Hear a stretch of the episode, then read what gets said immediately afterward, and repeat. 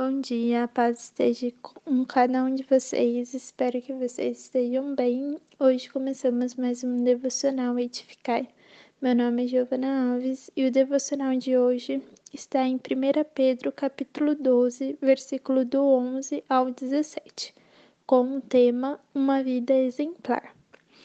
No versículo 11 vai começar falando: Amados, insisto em que, como estrangeiros e peregrinos no mundo, vocês se abstenham dos desejos carnais que guerreiam contra a alma. Que nós, como cristãos, possamos nos afastar dos desejos de nossa carne.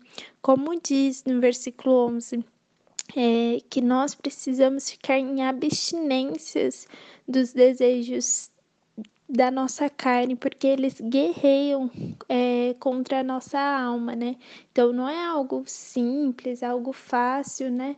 Que a gente resistir à nossa carne, é algo difícil, é uma guerra que a gente vive. É, e é como se a gente tivesse dois leões né, dentro da gente, um leão espiritual e o leão da carne.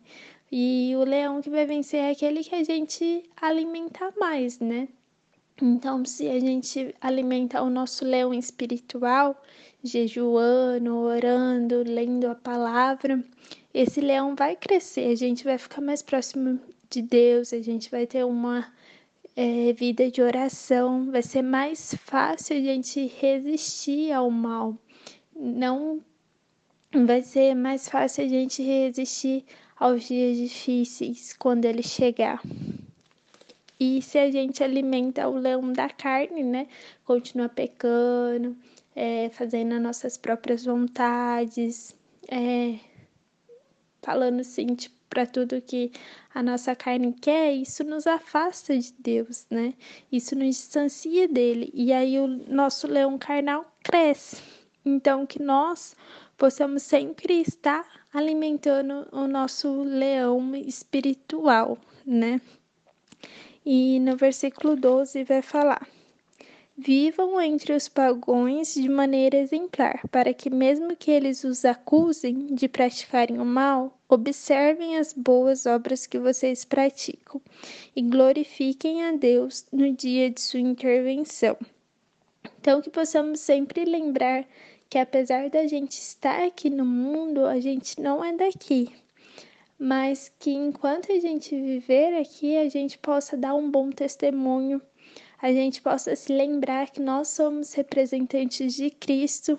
Então, por onde a gente for, que as pessoas possam perceber algo diferente na gente e que através da nossa vida, através de nossos comportamentos, nossas ações, as nossas falas, as pessoas tenham vontade de glorificar a Deus, tenham vontade de conhecer a Deus por meio através de nossas vidas, né? Que possamos ser realmente instrumentos de Deus, representantes dele por onde a gente for.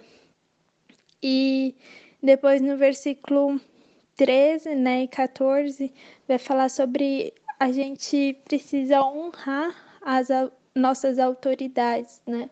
Então, nossos governantes, nossos pastores, os nossos líderes. E depois, no versículo 16, falam: Vivam como pessoas livres, mas não usem a liberdade como desculpa para fazer o mal. Vivam como servos de Deus. E, e que possamos então sempre lembrar, né, o que, que fala lá em 1 Coríntios 6,12, que tudo me é permitido, mas nem tudo me convém. Então, que sempre quando nos chamarem para algo, para fazer alguma coisa, para ir em determinado lugar, que a gente possa se lembrar, né? Será que isso me convém fazer como ser como eu, serva do Senhor, será que realmente é, me convém fazer determinada coisa ou ir em determinado lugar? que possamos sempre lembrar que a gente tem liberdade, mas talvez isso não me convém fazer. E aí, no versículo 17, nos fala sobre o respeito, né? Que nós devemos respeitar todas as pessoas, independente se é rico, se é pobre, se é jovem, se é idoso, quem que for, a gente precisa respeitar, a gente precisa tratar o outro com respeito, amar o nosso próximo, né? Como nós amamos a nós mesmos. E, e precisamos sempre temer ao Senhor. E o temer não é ter medo, né? Mas ter respeito, reverência ao Senhor e tudo o que Ele é para nós. Então é isso, pessoal. Deus abençoe e tenha um ótimo dia.